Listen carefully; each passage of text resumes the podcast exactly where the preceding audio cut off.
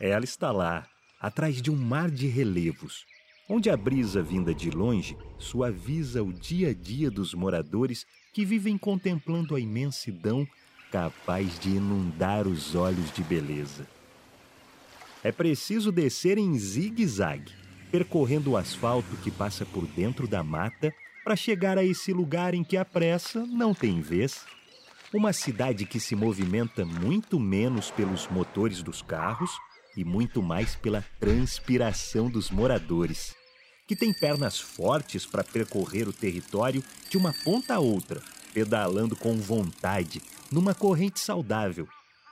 O vai e vem das bicicletas dá outro ritmo ao cotidiano, com o corpo envolvido pelo vento que toca o clima para além da terra firme. Este é, então, um lugar de canoas, nome dado pelos indígenas, que em tupi se pronuncia Ubatuba. No município banhado pelo mar, quando o sol se ergue da água, os pescadores já estão flutuando em seus barcos mar adentro. Vão levando a cultura pesqueira com fé na abundância. Os pescadores vão e vêm o tempo todo, como a onda, trazendo peixes frescos e boas histórias. Enquanto a prosa vai se desenrolando, os ingredientes que alimentam a tradição gastronômica são preparados para dar gosto ao dia. A receita tem sabores da terra e do mar, numa mistura de doce e salgado. O peixe azul marinho é servido com banana verde, o famoso peixe com baião de pirão. E como de costume, tem morador que não abre mão de assar o peixe na folha de bananeira.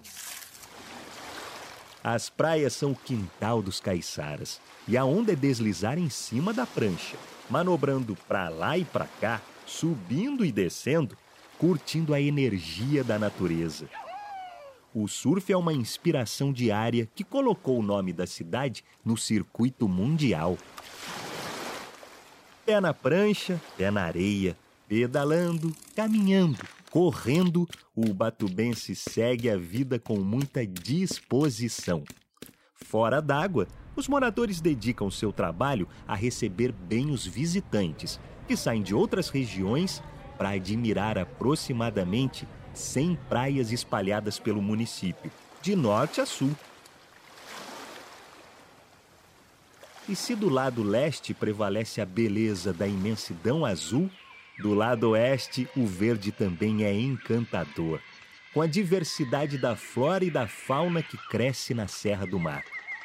Pela mata, escorre a água doce levando vida por onde passa, matando a sede da selva e dos caiçaras. As quedas d'água também ajudam a aliviar o mormaço do verão. São bonitas de se ver e têm vistas lindíssimas para se registrar, como pinturas. Esse é só um ponto de vista de uma cidade que tem muitos pontos exuberantes para se explorar. Quando o sol vai descansar, a lua chega com muito charme, refletindo seu brilho no mar. O som das águas ganha o ritmo praiano do violão, e na areia muitas vozes se juntam para alegrar a noite. O luau é uma celebração de toda essa vivência do privilégio de se banhar em águas doce e salgada, de pegar carona nas ondas, de tirar da terra e do mar o sustento, de acordar com o astro-rei emergindo do mar.